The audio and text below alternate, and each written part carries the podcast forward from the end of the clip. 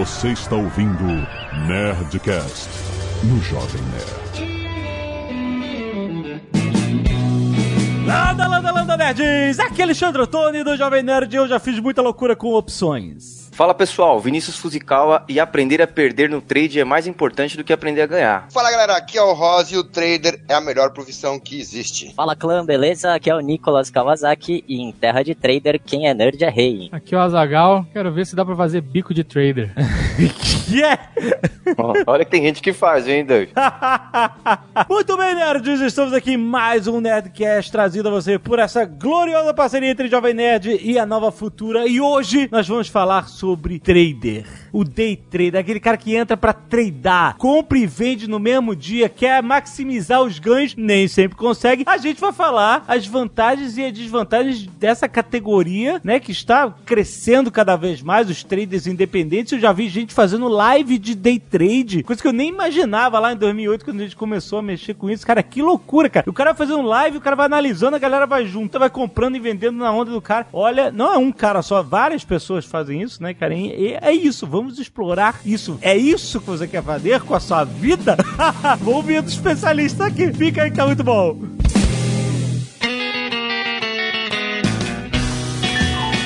Eu falei justamente, é isso que você quer fazer com a sua vida, porque a sua vida vai ser isso, né? Se você quiser. É, Eu queria perguntar justamente isso. Dá pro cara ter um emprego dele e ser trader part-time? Tipo vendedor de Avon? É possível isso?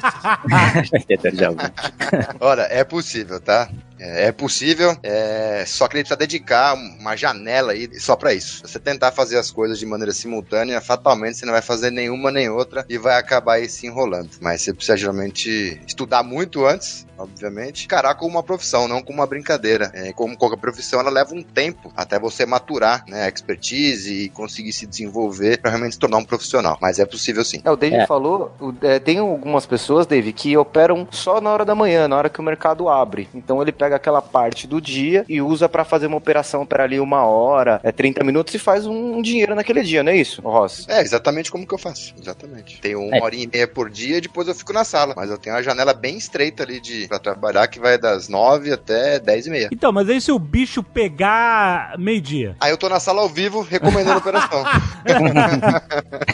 Mas Bem- tem bastante gente que faz esse esquema, que nem o Ross falou. Eu acho que o legal é você conseguir separar os horários, tá? Ter ali uma rotina, porque a gente vê muita gente que tenta trabalhar e ao mesmo tempo fazer as operações e acaba que ele tá no meio de uma operação, o chefe entra na sala, ou alguém liga no telefone, ele perde a concentração e aí pode ter um prejuízo. Mas é nitro nível, é nitroglicerina financeira? Se o cara olha pro lado, explode na mão dele? Às vezes sim, às vezes sim. Tem muita operação aí que eu passo na nossa sala ao vivo, lá na corretora Nova Futuro, que às vezes são operações que você entra e sai em dois segundos. Caraca, Então, mano. Nossa, mas porra. Aí é, aí é asiático jogando esportes, mano. É.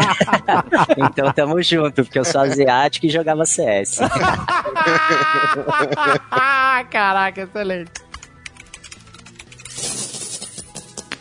Vamos entender aqui. O day trade, esse trade que você faz diariamente, ele é meramente especulativo. Você não tá querendo, ah, eu acredito nessa empresa, eu acredito que ela vai crescer muito em 10 anos, estamos juntos, tal, não sei o quê, quero ser acionista dela. Não. Você tá na maré do mercado, comprando e vendendo, tentando comprar na baixa e vender na alta. Sempre. Ou oposto, né? Tentando pegar um mercado de estresse, com alguma coisa negativa, Certo. vendendo no começo do dia e recomprando no final do dia e fazendo lucro na venda. Sem Deixa eu ter. fazer uma pergunta mais basicona aqui, porque talvez as pessoas não estejam entendendo o que a gente tá falando, a gente tá falando de trade e tal. A gente tá falando da bolsa de valores que, que existe aí, que todo mundo tem acesso, certo? Todo mundo tem Exatamente. acesso através de home brokers ou corretoras, né? ou não, exato, o exato. É a bolsa que negocia ações como Petrobras, bancos, sei lá, Ering, essas paradas. É essa bolsa, certo? É, e o é. trade são essas ações que estão lá. Exatamente isso. É, o trade pode ser feito nessas ações, tá? Nas ações padrões aí que o pessoal conhece, Petrobras, Vale, Uzi Minas, isso daí. Ou a gente pode fazer também é, no que a gente chama nos ativos derivativos. Então são é, outra classe de ativos que não são as ações, mas que também tem muito giro de day trade. Tá, vamos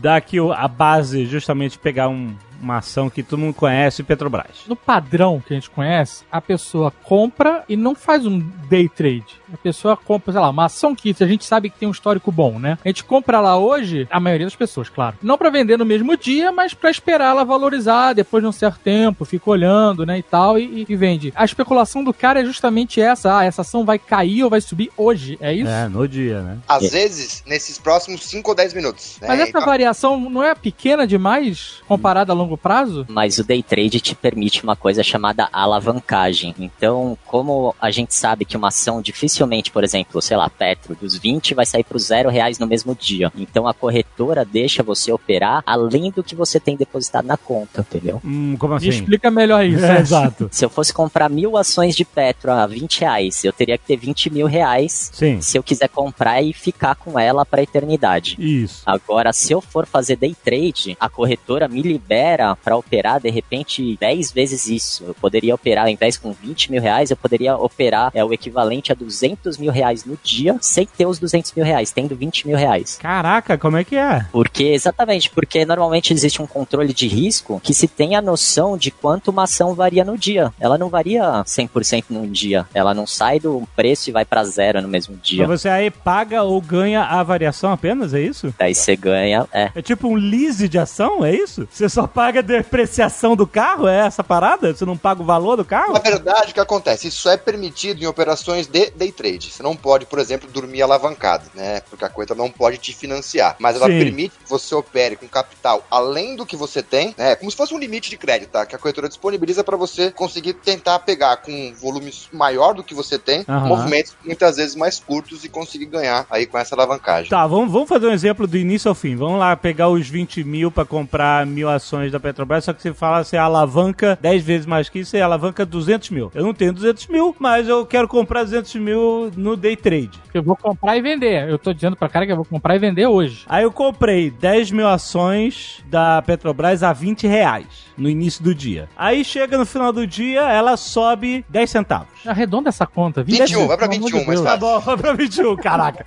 ok, vai pra 21. Ok, beleza. Aí eu tenho que vender, porque você não pode dormir alavancado, você falou, certo? Exato. Subiu pra 21, vendi. Você vendeu. Ganhou 10 mil. É 10 mil reais. É teu, é isso? No bolso? É seu, é seu no bolso. É vai seu pagar no bolso. Caraca! Tem os custos bolsa, o custo de corretagem que é bem baixo aqui na Nova Futura, e obviamente tem o imposto de renda com o governo que a gente tem que obviamente pagar. Sim, sim. Mas se a Petro fecha em 18? Aí, Aí que tá, né, David? Aí você perdeu 20 mil. Aí você perdeu 20 mil, você perdeu tudo que você tinha.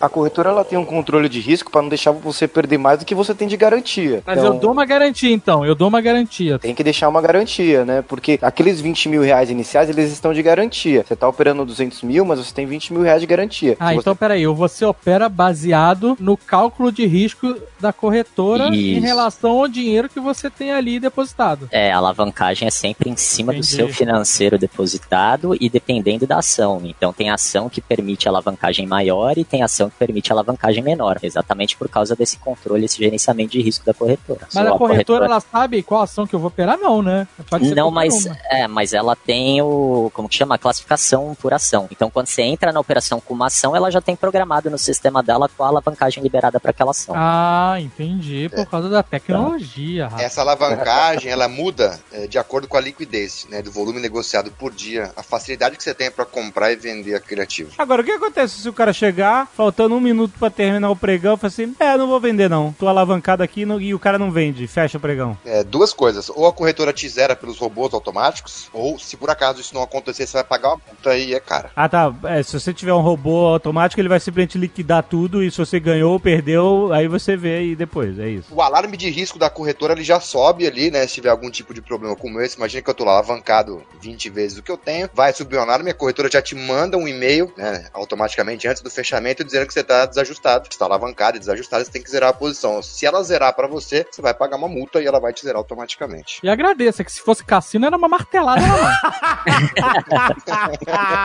Exatamente. Mas esse que pega um pouco assim do trade, que se você quer puxar, é o emocional. Porque muita gente é, acaba começando a operar e começa ganhando. E nessa ele ganha uma, duas ou três vezes, muita gente perde até tudo que tem fazendo trade. Então é uma coisa que tem que cassino, isso, isso é cassino, então é igualzinho.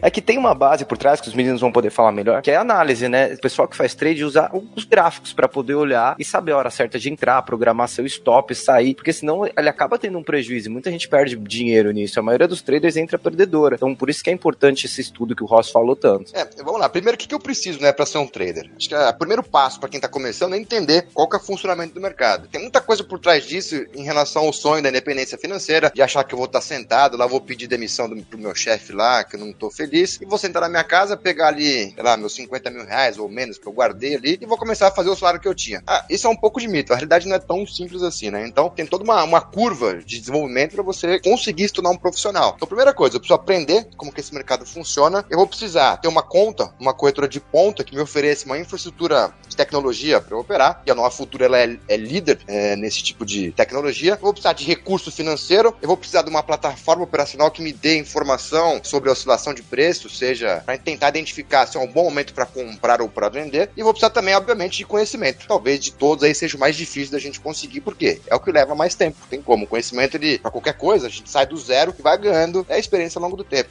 E na bolsa não é diferente. O sonho de ser um day trader e ganhar muito dinheiro, todo mundo tem. Porém, a gente sabe que a realidade, poucas pessoas ganham e muitas ali acabam tendo uma experiência muitas vezes negativa por querer dar um passo maior que a perna. É muito mais por isso. Todo mundo que trabalha com day trade trabalha alavancado ou, ou não? Quase sempre sim. Hoje em dia, o principal ativo financeiro que o pessoal negocia são os chamados contratos futuros. Mini contrato de índice e mini contrato de dólar. Que nada mais são do que um instrumento derivativo. Um deles, o mini índice, ele deriva do Ibovespa. É um contrato futuro com é, início e fim. Então, o contrato do mini índice ele muda bimestralmente. Então, esse contrato é negociado comprando e vendendo. E ele já é naturalmente alavancado. Como assim? Para eu operar hoje um mini contrato de índice, eu preciso ter na conta 80 reais, mais ou menos, tá? Porém, quando eu tô operando um mini contrato de índice, no valor agora de fechamento, eu tô operando o equivalente a mais ou menos 18.500 reais. Então, a gente já vê que ele permite uma alavancagem extremamente elevada. Então, os mini contratos já são, pela sua natureza, alavancados por si só. Então, o que ele quis Nada, dizer é que não com, nada. oiten- com 85 reais, Dave, você tá operando o equivalente financeiro a 18 mil reais. Então, assim, você tá deixando 85 reais de garantia pra corretora, tá operando 18 mil. Se a bolsa subir, é, cair e você perder 85 reais, você já é zerado na hora. Ah, se você perder a sua garantia, já zera. É isso. Já era. Então, com 85 reais, você tá operando 18 mil. Se a bolsa cair, o, o contrato futuro que você tá operando, ah, quanto a intenção que a bolsa vai estar no mês que vem ou no mês seguinte, se cair, você, os seus 85 reais você perde. Mas também a possibilidade de você se alavancar é muito grande, porque ela sobe assim, é, você ganha 100, 200, 300 reais muito rápido operando mini contratos. Mas aí, é isso que eu quero entender a proporção. Calma aí, você falou que, ó, 85. Por que que é esse número? É um número genérico ou você tá falando de alguma coisa bem. Não, bem, é um, eu falei o valor é, exato, eu falei pra você, é o valor de margem. Pra eu operar um mini contrato, eu preciso ter uma margem de garantia, que é um dinheiro que eu tenho que ter que a corretora me permite operar os mini contratos. Pro índice, é 80 reais. Pro dólar, tava 100 reais ali a última vez que eu tinha olhado. E,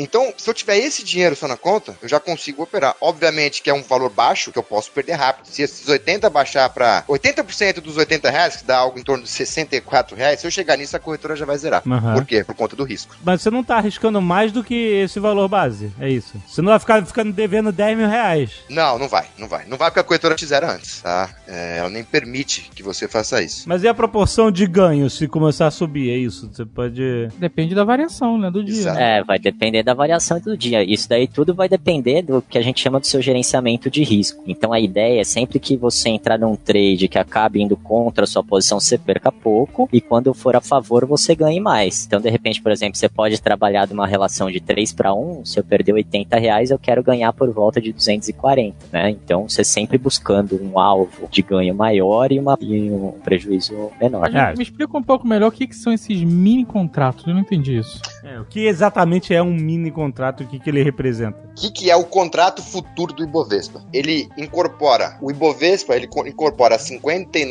ações mais líquidas da nossa bolsa, né, de maneira proporcional a formar uma carteira teórica. Quem tá lá? Vai Itaú, Vale do Rio Doce, Petrobras, eh, Bradesco, eh, a própria B3, Ambev. Falei aí umas 5, 6 que são as principais. Isso, é- você tá falando que isso forma o Ibovespa, que é diferente de Bovespa, que é Ibovespa é o índice, né, da Bovespa, né? O índice com essa quantidade das principais ações, que a soma da compra e venda dela sobe e desce, é que vai dar aquele número, ah, Bovespa está aí em 90 mil pontos, ou subiu 0,3%, caiu 1% e tal. Isso é esse índice, que é a média né, dessa compra e venda dessas principais ações que formam o índice, é isso? Perfeito. Exatamente. Porque essas isso. principais ações, elas, só explicando, elas geram praticamente o volume total de negociações. Exatamente. As ações, as mais líquidas, elas compõem esse índice e elas fazem a negociação em volume financeiro da nossa bolsa. Da, a bolsa é a Bovespa, o índice da nossa bolsa é o Ibovespa. Então, repetindo, quando o cara fala que a bolsa subiu 1%, 2% no dia, significa que na compra e venda de todas as ações principais, na mé algumas subiram, algumas caíram, algumas subiram 5%, ou- outras caíram 10%. Na média de, dessas de todas essas compras e vendas, a bolsa, por exemplo, subiu 1%. Mas não quer dizer que todas as ações subiram 1%. É a média. É exatamente isso. E uma coisa E que é aí- legal de falar, a bolsa falou assim, a bolsa tá 80 mil pontos, né? Cada ponto da bolsa ele equivale a um real. Então, se a bolsa tá 80 mil pontos, ela tá 80 mil reais, não é certo, Ross? Isso, a- a- hoje tá 90 e tantos mil pontos aí que fechou. Então equivale que essa carteira teórica composta por essas ações vale 90 e tantos mil reais. A um contrato, é, então, do índice Bovespa futuro equivale a 93 mil reais aí, mais ou menos, 92 mil reais.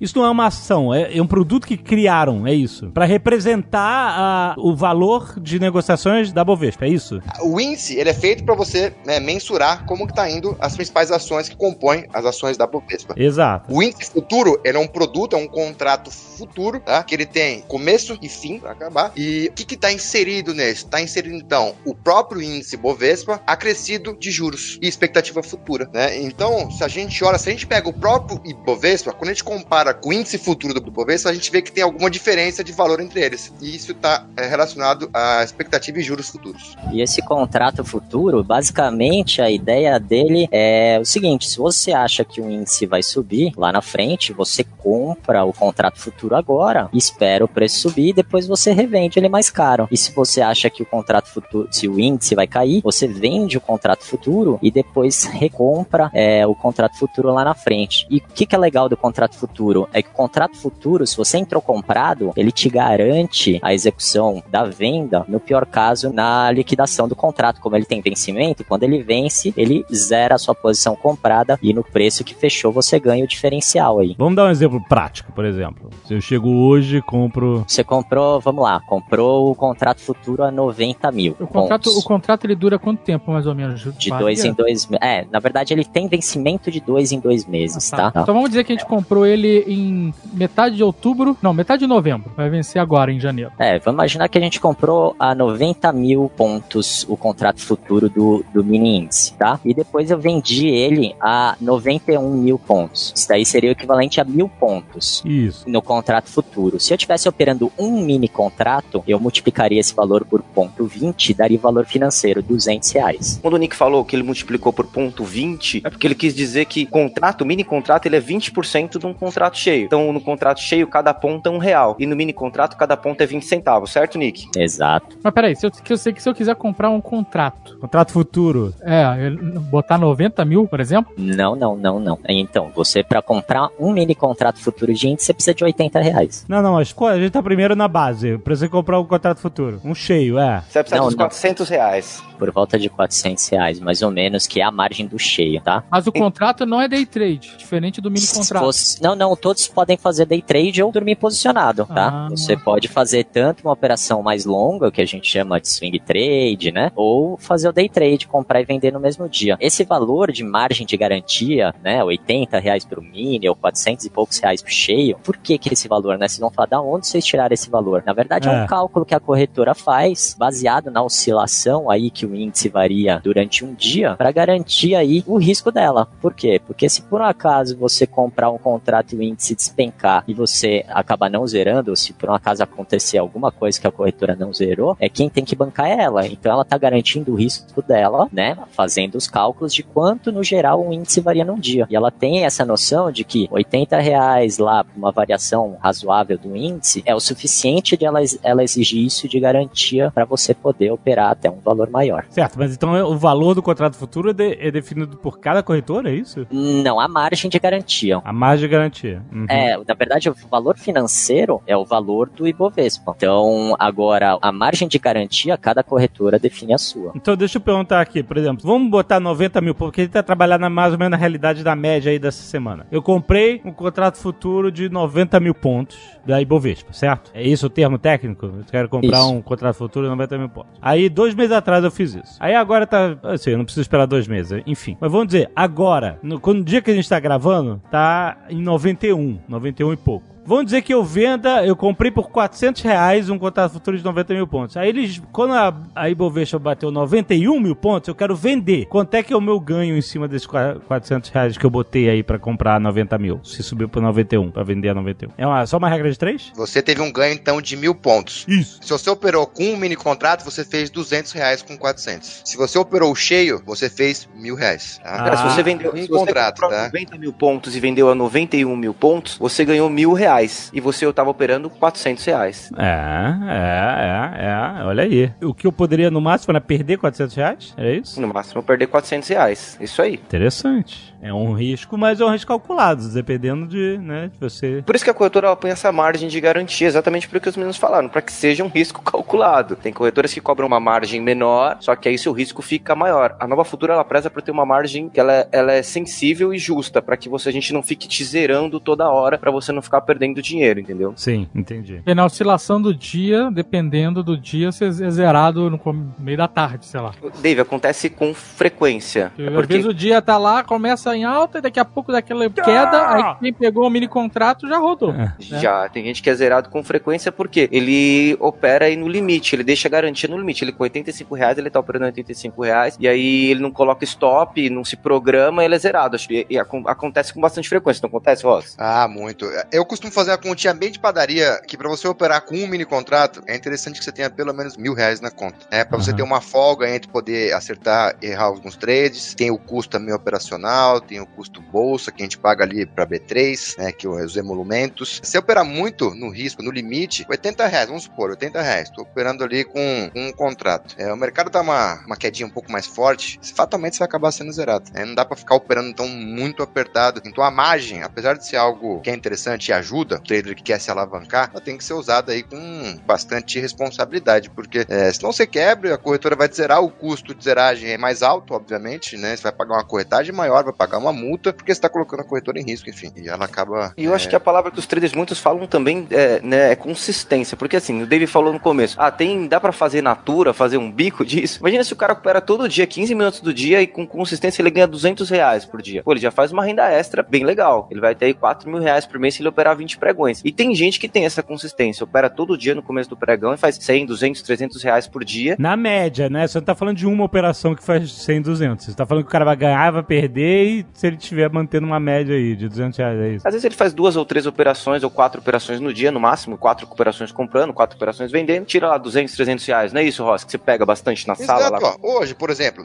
a gente- eu- o Nicolas fica comigo na sala ao vivo. A gente divide o horário da sala lá, recomendando pros clientes ali, pros traders que ficam acompanhando. Hoje, nós passamos, acho que por volta de acho que 12 ou 14 operações. Nós não erramos nenhuma. Lógico que foi um dia, não é todo dia que é assim, mas foi um dia muito positivo, onde você a gente conseguiu ter ali, não errar nenhuma, digamos assim. Aham. É, então Mas dá então a gente tem duas modalidades de, de day trader que a gente pode falar daqui, que a gente tá conversando, né? Um cara que faz como você, que chega de manhã, é claro, você fica operando depois ao vivo, mas a sua carteira particular, você chega de manhã, decide o que você vai fazer, faz as suas programações de stop, não sei o que lá, e bola pra frente. Exatamente isso. E você tem um cara que ele tá mais empolgado no jogo, e aí ele vai e fica o dia inteiro acompanhando e compra, vende, já no programa stop que já tá de olho. Tem esses dois perfis que a gente pode dizer. Tem, a gente tem alguns perfis, né? Tem até mais do que esses, né? A gente tem aquele trader de curtíssimo prazo, que opera no giro muito curto, os chamados scalpers, que costumam operar com posições bem grandes, né? Bem alavancados, com lotes bem grandes, e ficam expostos por um- uma fração de tempo muito curta, que também é um tipo de day trader, tá? Esse cara também é um day trader, mas é um day trader de curtíssimo prazo. O cara que a gente chama que é o trader do giro. E a gente tem o day trader que muitas vezes, às vezes compra, compra de manhã para vender no fim do dia. É aquele cara que já tem uma janela operacional um pouco mais, é, mais lenta. Ele faz poucas operações em comparação ao scalper que já faz muito mais operações. Então, a gente mesmo no day trade a gente tem já uma classificação diferente. A gente é aquele cara que opera curtinho, com pouco tempo exposto, com um lote grande e pega oscilações muitas vezes de poucos pontos ou poucos centavos em ações, né? Ou no, no, no índice ali com 40, 50 ou até 100 pontos, são operações mais curtas. Né? É aquele cara que, por exemplo, compra na abertura e vende lá no fechamento, ou vende abertura e compra no fechamento, tentando pegar a movimentação de um dia inteiro. Nesse caso,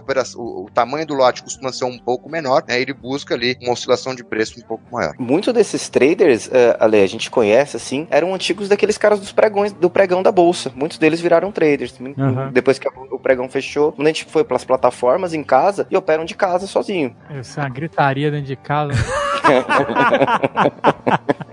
É, o que é legal falar também é que é através de um home broker normal que você opera, viu, David? Você não consegue operar, fazer trade assim com uma ferramenta com home broker padrão. Geralmente são ferramentas, plataformas específicas para fazer ah, é? operações. É. Ah, é. Por quê? Porque você precisa extrair algumas informações, principalmente, o home broker não te dá. A gente precisa de uma ferramenta onde ela dê pra gente a informação necessária para eu tomar uma decisão. Né? O trade é muito simples, né? Eu costumo desenhar até um, faço um, um esquema visual assim, onde a gente tem, no primeiro ponto, a captação de informação do mercado, e aí pode ser olhando para fundamento, como os grandes players fazem. No nosso caso, né, a gente pega ou olha um gráfico ou olha o histórico de negócio que está acontecendo, né, se tem então é, alguma discrepância entre oferta e demanda que me faz conseguir encontrar alguma oportunidade para comprar e para vender. E para isso eu preciso de uma plataforma que dê isso pra gente. E o, Home Broker ele não tem esse tipo de, de ferramenta. Hoje em dia tem várias plataformas aí no mercado. A Nova Futura ela tem uma série de parceiros lá com as melhores plataformas disponíveis aí no Brasil. Thank you.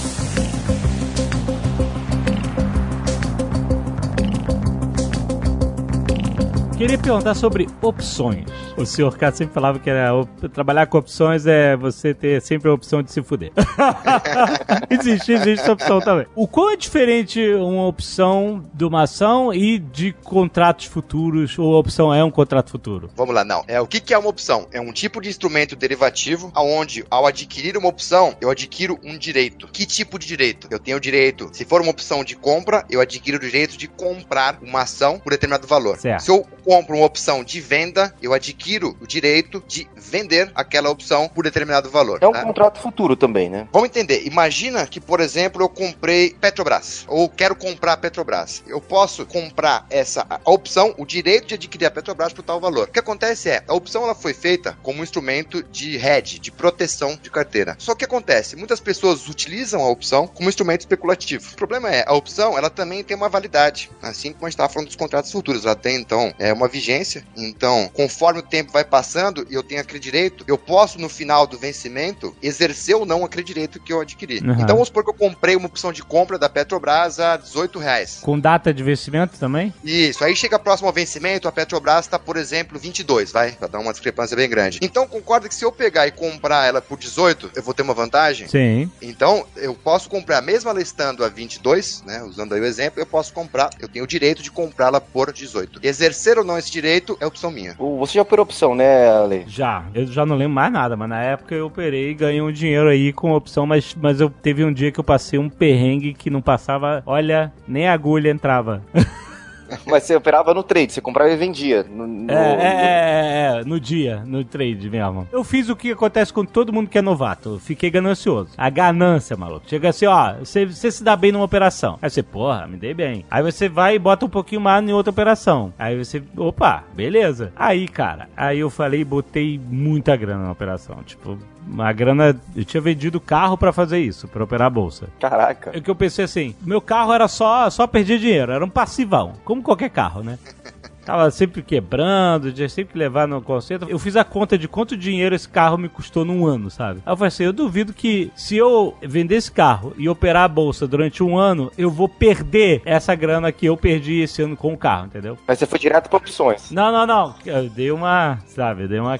Depois de algum tempo que você acha que você tá super sabendo como é que funciona o mercado, mas aí eu fui na, fui na onda lá do Sr. K, aquela coisa toda e e aí, cara, teve um dia que eu tava perdendo quase tudo, cara. E aí eu, meu Deus do céu, e eu tava, e na época eu tava, né, eu era bem no início, né, ainda tinha um emprego normal durante o dia e jovem nerd durante a noite e tal. E eu tava, eu fiquei o dia inteiro no emprego, assim, olhando pra tela, assim, desesperado, aquela cena de filme. Tava produtivo.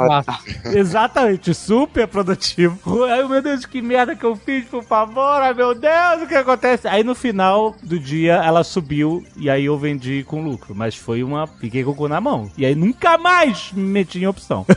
Aí depois o pessoal não sabe por que, que o, o, o, Nerdcast RPG não sai, né, pois é, né? Tá faltando produtividade, né? Ela fica com uma tela na linha e outra no, no trade. Aí não tem como.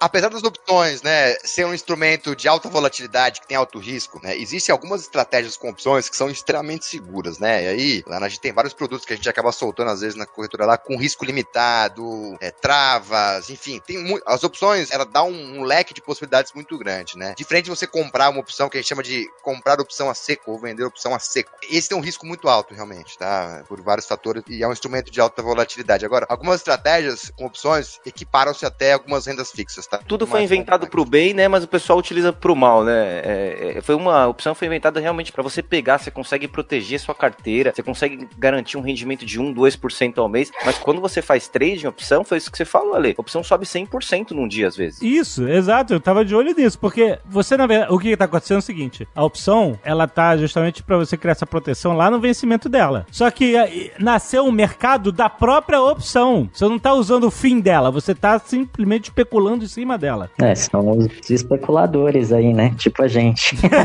Sim, mas é que você não tá comprando a opção com o propósito final dela. Você tá comprando só na especulação do dia, de que ela vai valer mais porque é, ela ficou muito mais interessante e aí, e aí você que comprou aquela mais barata, ela- você pode conseguir 100% até mais em um dia. Isso é, pô, faz o olho brilhar, né, essa possibilidade. Mas o risco é muito grande, você perder 100% também num dia. Exatamente. E o especulador é que dá liquidez pro mercado, né? Você que garante que tem gente comprando e vendendo.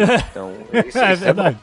É, o grande problema da opção é que você tem um vencimento. Então imagina que você comprou um direito de compra de comprar a Petro a 18 reais. Isso. E chega lá no vencimento, a Petro tá valendo 14. Aí- Pra que, que você vai comprar a Petro a 18, exercer o seu direito de compra de Petro a 18, se tem no mercado à vista 14? Não faz sentido nenhum. Então sua opção vira pó. Aí, exatamente, o dinheiro que você pagou na opção que era você ter a opção de compra 18, você não vai comprar 18, ela tá 14. Então, o dinheiro que você pagou na opção, justamente, ele deixa de existir, não vale mais nada, exatamente. Por isso que ela. É, vira pó. É o que a gente chama de vira pó. Que é mais barato você comprar no mercado normal, a 14, entendeu? Então é aquela especulação que você fez de que ela ia estar 18, já era. Agora, se ela tiver mais cara do que 18, aí você se deu bem. Você pode comprar ela no preço que você tem ali na opção, né? Ou você pode vender essa opção e ganhar mais dinheiro nisso, não sei. É, você pode zerar antes ou você pode comprar no mercado a 18 e desde que, obviamente, o preço que você pagou pela opção somado ali com o valor do momento ali não, não ultrapasse, né? Exato. Posso tentar elucidar com um exemplo? Hoje, a Petrobras teve uma notícia lá da sessão onerosa, enfim, uma notícia relevante, que fez, por exemplo, que ela oscilasse, ela chegou a subir 4% hoje e depois acabou devolvendo parte desses ganhos. É uma opção é, de compra da Petrobras de valor de 25 reais, então eu teria o direito de adquirir a Petrobras a 25 reais. Ela chegou a oscilar hoje mais de 70% e fechou praticamente no mesmo ponto que abriu. É, ou seja, no dia que a Petrobras subiu 4% as ações, a opção de compra dela nesse, nesse valor que você deu, por exemplo, subiram até 70% e depois voltou para a mesma estaca que tava, né? Então o cara que especulou no dia, no início do dia, chegou a 70%, ele pode ter vendido, ele pode não ter vendido, mas ele pode ter vendido a 70% depois que voltou, ele se deu bem, que ele ganhou, ele teve um ganho aí de algo que foi momentâneo no dia. E essa que é a adrenalina do day trade, entendeu?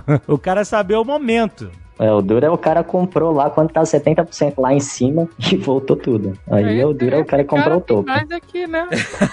então, ó, eu lembro que eu tava acompanhando bem lá em 2008 quando anunciaram a descoberta do pré-sal. Na época, a ação da Petrobras, ela, ela sofreu split depois disso. Então, na época, ela bateu mais de 90 reais, que eu lembro. Eu tava acompanhando bem. Só que depois do split, é quando eles dividem as ações, o valor basicamente seria de 45 reais, é isso? Hoje em dia? Dependendo da proporção que foi split. Se foi 2 para 1, sim. 100, foi 3 para 1, aí É, mas eu me, eu me lembro que o split foi de 2 pra 1, né? 2 para 1, foi 2 para 1. É, ela, ela pulou pra 45, um negócio assim. Eu me lembro disso. Foi o valor mais alto da Petrobras na história, né? Pelo que eu me lembro. Foi quando anunciaram a descoberta do pré-sal. Imagina o cara que comprou nesse dia, cara. Nunca mais. Já tem 11 anos. Ah, é. E eu vou te falar que tem muita pessoa física comprada nesse valor aí. E a Porque pessoa senta e espera ou senta e chora, né? Não tem. Exato. Ou o cara sai antes e amarga alguma perda e tal. Mas, por exemplo, depois de 11 anos, a Petrobras nunca teve tão alta, entendeu? Nunca, porque depois teve todos os escândalos e tal que ah, contribuíram no valor da empresa cair bastante. Por isso você tem que entender bem o que você está fazendo. Não basta entender bem, porque tudo indicava que era um futuro maravilhoso. Ah, tem o pré-sal, a gente vai explorar o pré-sal. Você tem que entender além. Como é que é a exploração do pré-sal? Como é que funciona? Não é algo imediato, né? Como as Exato. pessoas imaginavam. O pessoal começou a comprar terrenos em Santos, ia revitalizar a cidade, sabe? É. Não é uma parada imediata que as pessoas esperavam. E os escândalos que vieram depois e que refletem nas ações, também ninguém tava visualizando, entendeu? É, mas quando a gente vai fazer uma operação mais especulativa, que a gente vai fazer de um, um trade, que a gente chama, normalmente a gente não tá olhando aí fundamentos de longo prazo. O que a gente tá buscando é alguma informação, por exemplo, que de repente eu tenho vários institucionais comprando, o mercado tá me mostrando que tem várias pessoas comprando ali com uma pressa muito maior do que vendendo. Eu gosto de fazer uma analogia que imagina no mar você tem o tubarão e o tubarão tá indo, tá comendo os outros peixes e tem a rêmora, aquele peixinho que fica do lado da boca do tubarão pegando a rebarba. O trader é mais ou menos esse peixinho. Ele vai, identifica ali um padrão, identifica um movimento, vai junto com o tubarão e vai pegando a rebarbinha ali dos grandes. É o que a gente tá falando aqui de day trade, é coisa que muita a pessoa física faz, né? Por conta própria, etc. Essa é a atividade mesmo que a gente tá conversando aqui. Porque quem manda nessas oscilações de mercado são os bancos, as grandes instituições que, como você falou, esses são os tubarões mesmo. Esses são as baleias, entendeu? Que abre a boca e, e, e mexe do cardume todo e tal. E aí a gente aqui, pessoa física, tá justamente, né? Nadando do lado desses caras. É o perfil de atuação deles, né, comprando e vendendo, que faz o desenho lá de oscilação de preço no gráfico. A gente tenta olhar para aquilo né, e conseguir estabelecer algum, alguma oportunidade. É simplesmente isso que a gente faz. Como é que você analisa isso? Como que você tem essa análise de quem dos tubarões, pra onde os tubarões estão nadando, o que, que eles estão comendo? Hoje as plataformas que a gente tem, elas trazem um nível de informação muito superior ao que trazia, por exemplo, lá em 2008. É, o gráfico também já existia, mas hoje existem algumas outras ferramentas que mostram pra gente, é, a gente consegue ver qual corretora ou quais corretoras é, estão comprando e vendendo em, certo, em qual quantidade, em qual momento e qual ativo. Então, se eu tô olhando para o mini índice, de repente eu vejo, é, a gente tem algumas características de corretoras. Algumas corretoras têm um perfil de cliente mais de pessoa física, outras têm um perfil mais de institucional e algumas têm um perfil dos dois, certo? Aham. Então, pelo tamanho do lote, o tamanho da, da boleta, a quantidade que ele compra ou vende e a frequência com que ele faz aquilo em um horizonte de uma janela de tempo curta, eu consigo identificar se estão comprando mais ou vendendo mais. No limite, é uma análise de oferta e demanda ali dentro do movimento rápido, onde eu tento identificar se tem mais interesse de compra mais interesse de venda. E a gente acompanha e vai junto com esses caras aí, com seus lotes menores, obviamente. Isso não é trabalho pra robô? Identificar esse tipo de coisa? Exatamente, a gente acaba. Os robôs já são uma realidade, já no Brasil é uma coisa aí que não tá tanto tempo assim, mas cada vez mais eles estão aparecendo. É, lá fora, é, dizem, né? Não opera lá fora, mas dizem que tá cada vez mais difícil conseguir é, encontrar esses espaços para conseguir se colocar, porque os robôs é, dificultam um pouco a nossa entrada naquele preço ótimo e a saída naquele outro preço também. Mas o robô também ajuda, tá? Ele Não, não dá pra falar que o robô é ruim, porque o robô também dá liquidez pro mercado. Mas sim, a gente compete com os robôs. Então, mas você também não faz uso dos robôs para fazer essas identificações mais fáceis? é que os robôs que a gente tem disponíveis para pessoa física né, ainda não tem esse grau de complexidade, né? Aham. Os robôs eh, existem os chamados HFTs, né? O trade de alta frequência, são dominados por robôs que ficam com pequenos lotes ali, sempre posicionado no livro de oferta do trade em compra e venda em oscilação de preço muito curta, né? às vezes uns centavos para falar de ações ou de meio ponto no dólar, né? Então são oscilações muito curtas onde os robozinhos ficam ali tentando pegar essas janelas de oportunidade. Deve ser e e numa velocidade monstra, né? mu- muito mais rápido do que a gente, com certeza. Porra, cara, não, não devia ter o, o dia do robô? Que ninguém faz, nenhum humano faz trade, deixa só os robôs pra ver o que que acontece. É, em alguns lugares, quando teve a crise lá de 2008, é, alguns robôs foram proibidos em alguns países, é, porque disseram que os robôs é, retroalimentaram todo aquele ciclo de volatilidade que a gente teve. né? Sim, né? Eles vão. Teve uma crise global, imagina começou a ter uma enxurrada de venda, porque todo mundo desesperado, o pessoal começa a vender desesperado os ativos que tem. Os robôs leem aquele fluxo de venda excessivo e vendem mais em cima, porque eles querem aproveitar a oscilação. Sim. Aí aumenta mais ainda a parada. Exatamente. Só que tem o lado positivo dos robôs, né? Quando tem muita volatilidade, que ninguém. Tá todo mundo com medo de colocar lá o lote na tela e colocar a sua boleta e comprar ou vender, os robôs estão sempre lá. Tem um livro muito bom, Ale, que é do mesmo cara que escreveu aquele grande aposta, o Big Short. Ele chama Flash Boys, que é do Michael Lewis. Ele fala um pouquinho sobre essa história do High Frequency lá nos Estados Unidos, que é uma galera que começou a trabalhar High Frequency. Eles conseguiam perceber a ordem antes de chegar na bolsa, então eles conseguiam antecipar o que ia acontecer. Esse livro é muito bom, cara, vale a pena ler. Então, logo mais vira, vira filme aí também, que é do mesmo autor daquele filme do, do Big do Grande Aposta, muito bom mesmo. Excelente. Vale ressaltar que a gente tem duas principais técnicas aí, né, pra gente tentar operar aí como trader. É, a primeira é essa que o Ross falou, de tentar identificar aí o, a raiz do movimento, né, ver quem tá comprando, quem tá vendendo, que lado tá mais forte, a compra ou a venda. E outro é você conseguir enxergar os gráficos, aquilo que a gente falou das velas lá no começo. Então, você tem, né, gráficos, normalmente se usa gráfico que a gente chama de candle, né, gráfico de vela. É, nele fica registrado ali o movimento daquele ativo durante um período de tempo. E através de padrões nesse gráfico, você consegue ver ali qual que é a vontade do pessoal. Então, você tem um histórico dentro do gráfico onde o padrão vai te mostrar se tá tendo mais compra e o mercado tá tentando subir ou se tá entrando ali mais desespero na venda e o mercado tá vindo para baixo, tá? Então são duas grandes técnicas. Você falou uma coisa importante que acho que a gente deveria alertar as pessoas pra também não se empolgarem na nubice de achar que entender o gráfico, ah, só ver aqui a tendência, o gato tá subindo, o gato tá descendo, isso aqui é, cria padrão, tipo assim, não é tão simples assim hein, fazer análise de gráfico, né? Se o negócio tá com a tendência de subir, não quer dizer que ela vai subir pra sempre, ela pode daqui a pouco começar a cair, e aí 11 anos se passaram, o Petrobras tá lá, o gráfico, olha lá o gráfico de 11 anos da Petrobras até hoje.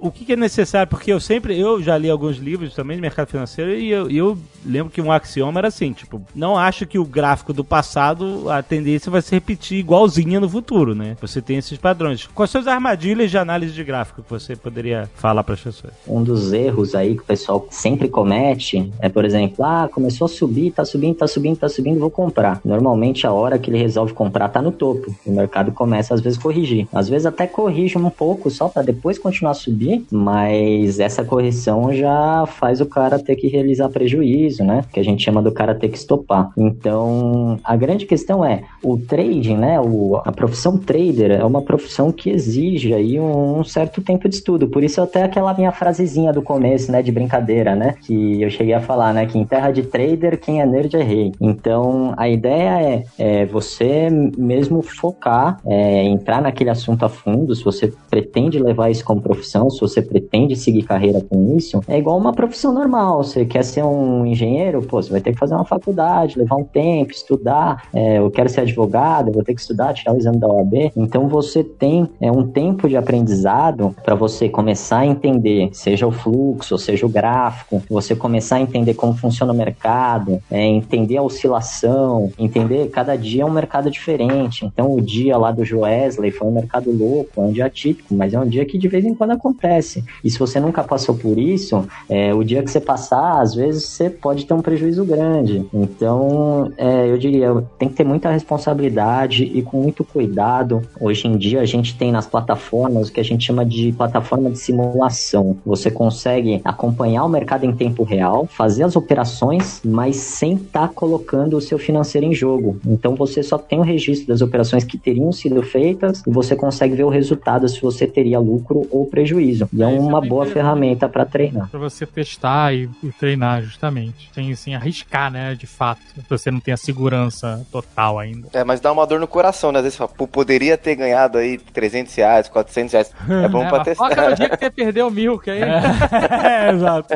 A gente tem as plataformas com simulador na Nova Futura, algumas simulador. Essas maioria dessas plataformas elas são pagas, tá? A Nova Futura tem um preço muito bom para elas, mas algumas têm simulador, tudo elas têm custo porque é uma ferramenta que exige muito desenvolvimento. Então, elas geralmente são pagas, tá? É, mas é, um, é quase um aprendizado, né? Então é que nem você fazer aula de, de carro, de moto. Você tem que treinar um pouco, né? Sem antes ir pra rua, né? Tem, é bom. Estar mais barato, né? Você treinar no simulador do que. Exato, exato. Exato. Nunca vai ser igual, né? Que fique claro isso. Nunca vai ser igual, porque no simulador você não tem a, o questão emocional, que é o fator Não que. tem a grana. É, por isso. Você tá tranquilo, então não tem nada em jogo, pô. A gente brinca que no simulador o pessoal é um leão e na conta real vira tudo gatinho, né? Não consegue nem. É, quando é pra valer o negócio, né? Se você, ah, olha aí, perdi. É que nem jogar poker com o dinheiro dos outros.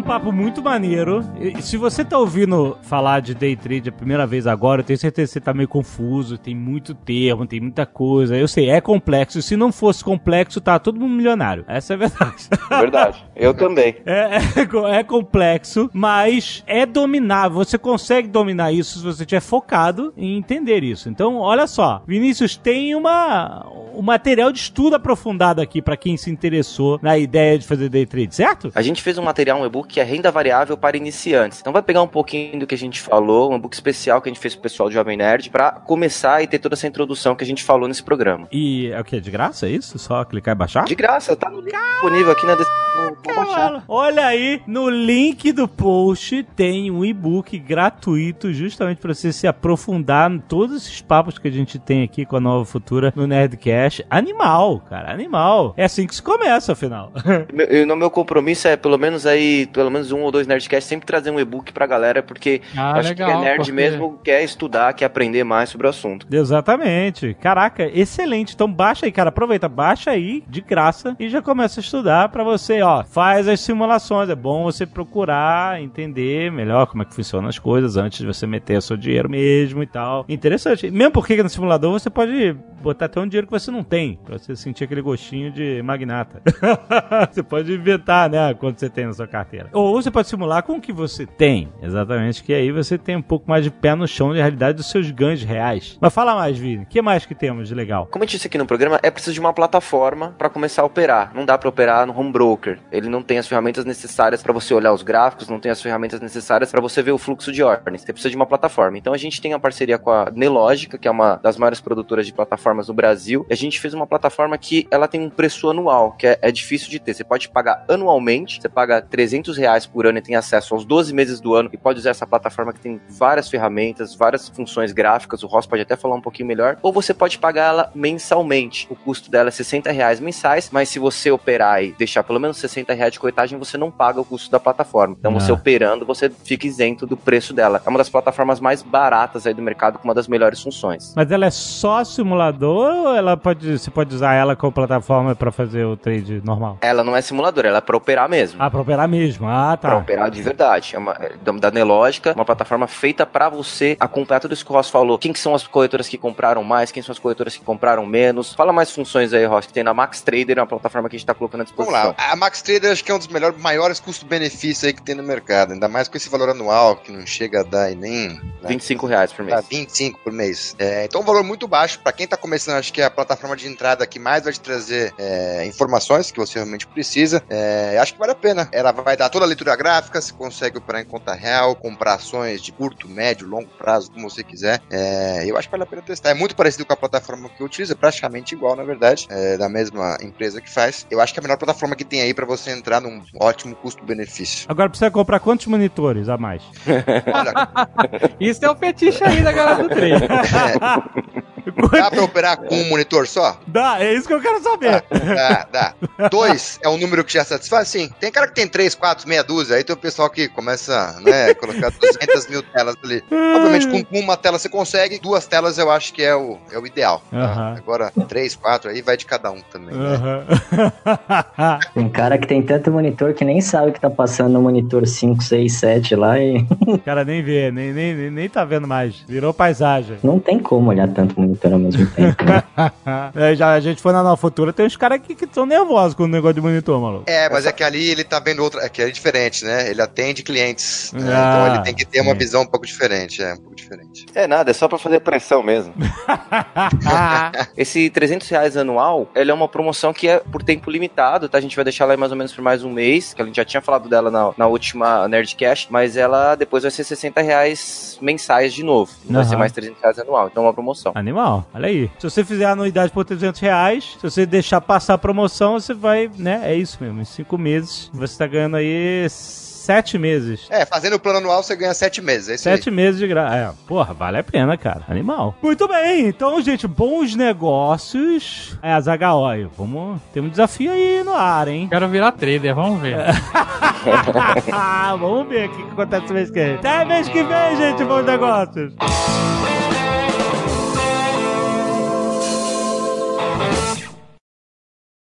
Este Nerdcast foi editado por Radiofobia, podcast e multimídia.